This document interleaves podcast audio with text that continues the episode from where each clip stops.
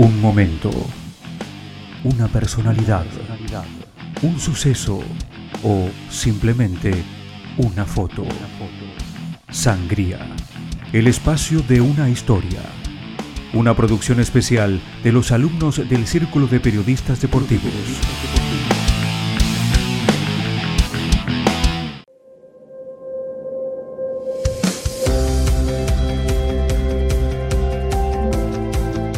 En el capítulo de hoy hablaremos de la identidad de género. Aceptar un cambio. A cargo de Ezequiel Alvarenga, Agustín Valparda, Nicolás Brands, Maximiliano de Clementi, Aldana Lamberti y Paola Lescano, alumnos del tercer año de turno noche. Dificultades que atraviesan las personas que quieren cambiar su identidad, que son como angustia, depresión, ansiedad, que todo esto genera. El querer tomar esa decisión para esa persona, el no sentirte pleno con uno mismo o tener que ser como la sociedad te dice que tengas que ser, eh, o también por el miedo a la no aceptación que te genera, que te genera tomar esa decisión en cuanto a no encajar en un lugar, en un grupo, que no te acepte tu, propia familia, eh, o sea, tomar esta decisión no es que se la toma a la ligera, es todo un proceso que viene haciendo esa persona. Eh, hay algo atrás de todo eso, de, de esa decisión, y que sin duda no es nada fácil.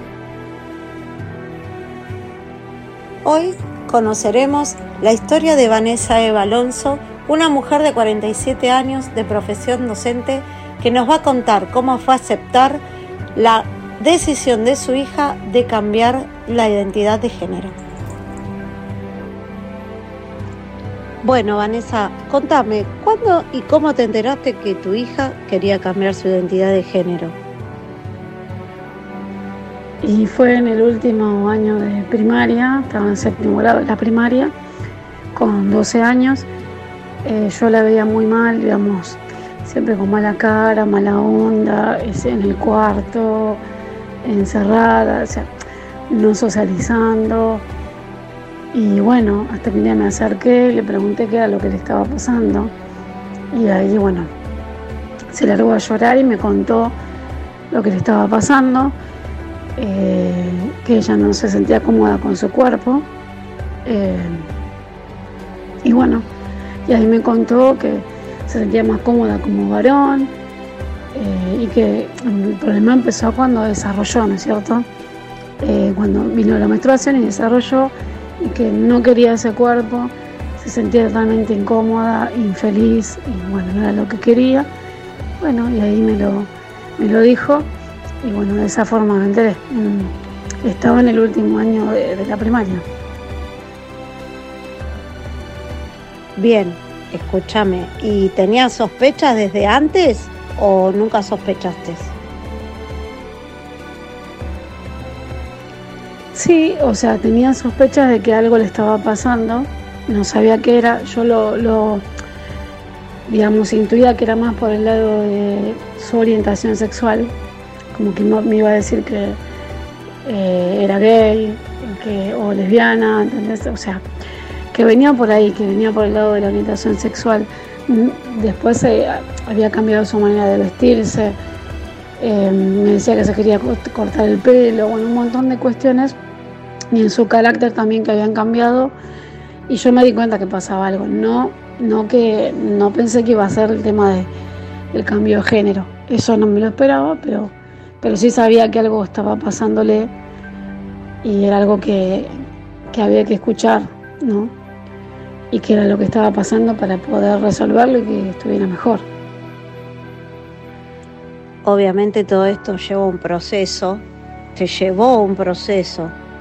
Eh, ¿Cómo fue ese, ese periodo de dolor y sufrimiento? Y el aceptar todo esto, lo que le estaba pasando a él, ¿no? Porque hoy es él.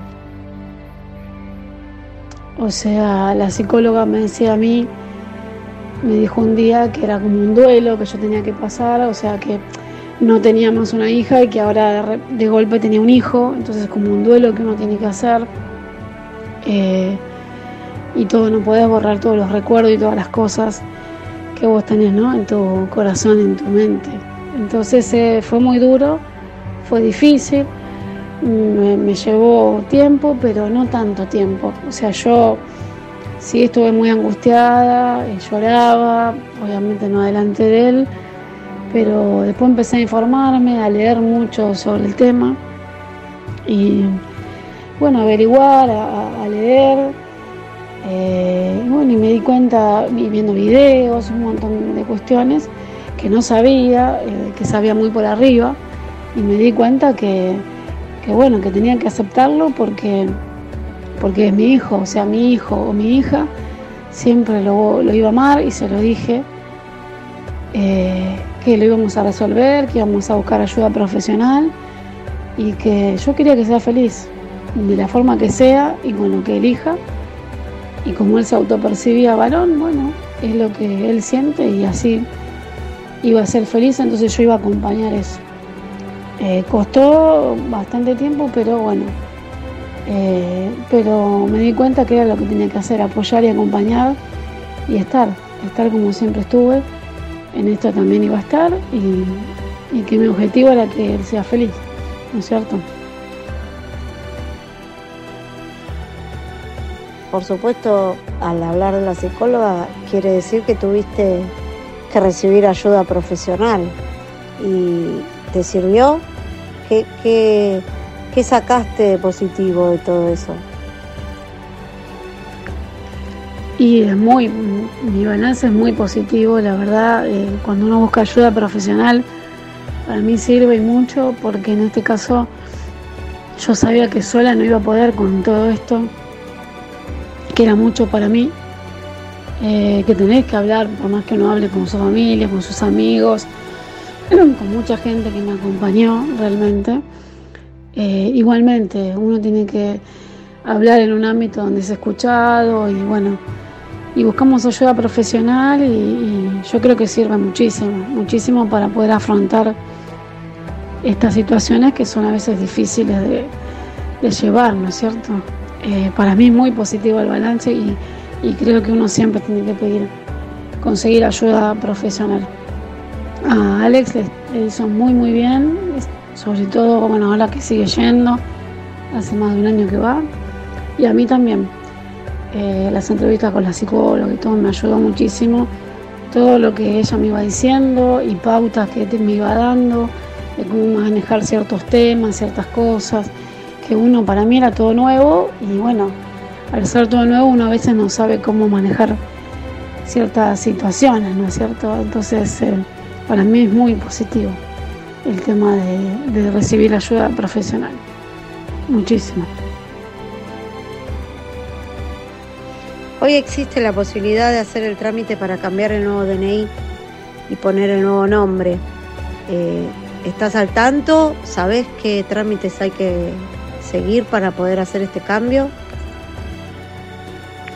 Sí, con respecto al cambio de DNI, obviamente que nos tuvimos que informar porque él lo quería hacer, me pidió hacer el nuevo DNI y bueno, estuvimos viendo los requisitos y lo primero que hicimos es eh, pedir el acta de nacimiento actualizada, después eh, se saca un turno para rectificar ese acta de nacimiento y después eh, ahí recién cuando está rectificada el acta, se, solicita el nuevo DNI con el cambio de género. A la hora de hablar de la identidad de género, de un tema tan sensible como el de la identidad de género, es importante tener en cuenta la normativa vigente en Argentina. En nuestro país, desde el año 2012, existe una ley sobre la identidad de género y marca tres puntos importantes. El primero, el derecho que tiene cualquier persona a desarrollarse libremente conforme a la identidad de género que haya elegido. El segundo, a recibir un trato digno de acuerdo a esa identidad. Y el tercero, ser identificado o identificada con su nombre de pila, su imagen y su sexo. Continuando con el progreso de la diversidad, se creó también un Ministerio de las Mujeres, géneros y diversidad por parte del, gobierno actual.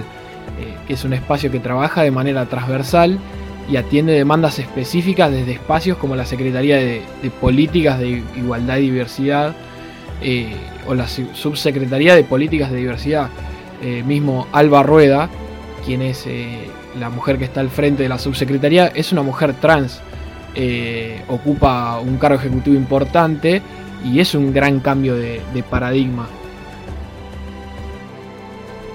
Un elemento importante para sumar al análisis es remarcar la diferencia que existe entre orientación sexual e identidad de género. Primero que nada, se suele pensar que estos términos son sinónimos, pero a continuación vamos a demostrarles que no lo son. Con orientación sexual se hace referencia a quién te gusta, es decir, por quién sentís atracción, ya sea sexual o emocional. Mientras que identidad de género es qué sos, o en otras palabras, cómo te percibís a vos mismo. Bien, por lo ya explicado, es netamente importante que se hagan cumplir los puntos mencionados en la Ley 26.743, que cada uno de ellos pueda desarrollar su vida a su modo, trabajando y estudiando lo que realmente desee, con el apoyo día a día de la mayor parte de la sociedad. Que la educación para la integración nazca desde las escuelas y que desde niños podamos ser libres y sin juzgar a los demás. Es importante que podamos ser conscientes de lo que decimos y hacemos, sabiendo que todos somos seres humanos y que debemos expresarnos sin sentir el peso de la mirada del otro. Sé tú, sé feliz. No se trata de que seamos todos iguales, sino de aprender a respetar las diferencias.